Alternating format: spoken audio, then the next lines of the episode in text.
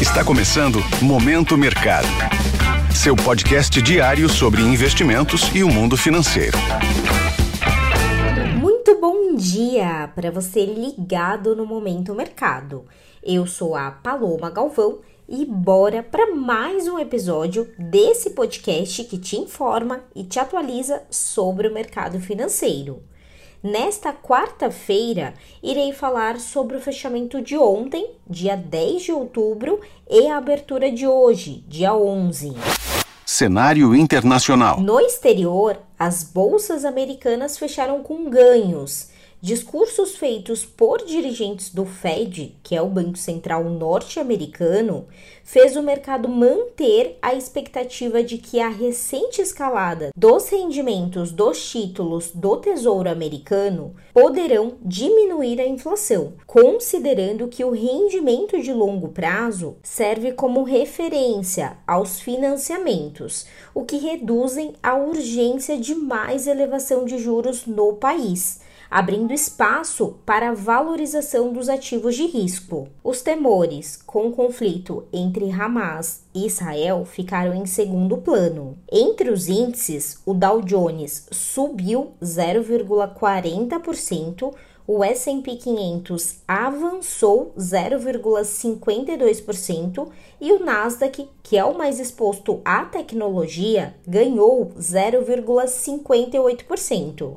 Desta forma, as posições compradas, que apostam na alta das bolsas, encerraram no terreno positivo. Em relação aos títulos públicos americanos, as taxas caíram, com o mercado precificando uma chance de que o Fed não irá realizar novos aumentos de juros em dezembro. No câmbio, o índice DXY que é o termômetro do comportamento da moeda americana em relação a seis divisas fortes, registrou queda de 0,24%. No petróleo, os contratos futuros da commodity fecharam em leve queda, com os investidores menos preocupados com a expansão de um conflito ainda maior em todo o Oriente Médio, em especial a ausência de evidências de envolvimento do Irã, que é um grande produtor de petróleo. Cenário nacional. Por aqui, o dólar encerrou o dia recuando 1,44%, cotado aos R$ 5,05 em sintonia com o enfraquecimento da moeda no exterior. As alocações compradas ou expostas à variação cambial fecharam no vermelho. Na renda fixa, os juros futuros operaram em queda nos principais contratos, acompanhando de perto a dinâmica do mercado internacional em dia de agenda local esvaziada. Assim, as posições tomadas, que apostam na alta dos juros futuros, encerraram em baixa. Na bolsa, o Ibovespa encerrou o dia em alta de 1,37% aos 116 mil pontos, em um movimento de recuperação. Na ponta do índice, destaque para a CVC, que avançou 16,48%,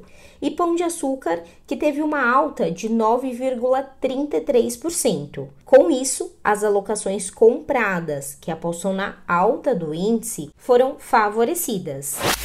Pontos de atenção. A agenda local do dia traz a divulgação do IPCA, que é o Índice Nacional de Preços ao Consumidor Amplo, de setembro. No exterior, o ministro da Fazenda, Fernando Haddad, e o presidente do Banco Central, Roberto Campos Neto, participarão das reuniões anuais do FMI, que é o Fundo Monetário Internacional, e do Banco Mundial. Nos Estados Unidos, será conhecido o Índice de Preços ao Produtor, o PPI, e o Fed publicará a ata da mais recente reunião do FONC, Comitê Federal de Mercado Aberto. Sobre os mercados, agora pela manhã, as bolsas asiáticas fecharam em alta, com expectativa de mais gastos fiscais na China. Na Europa, os índices estão em queda. Em Nova York, os mercados estão operando no azul, em um movimento de espera pela agenda econômica do dia. O EWZ, que é o fundo de índice negociado em Nova York e que busca replicar o Ibovespa, opera no campo positivo, agora pela manhã. Desta forma, termina o Momento Mercado de hoje. Agradeço a sua audiência, uma excelente quarta-feira, bons negócios e até a próxima. Valeu!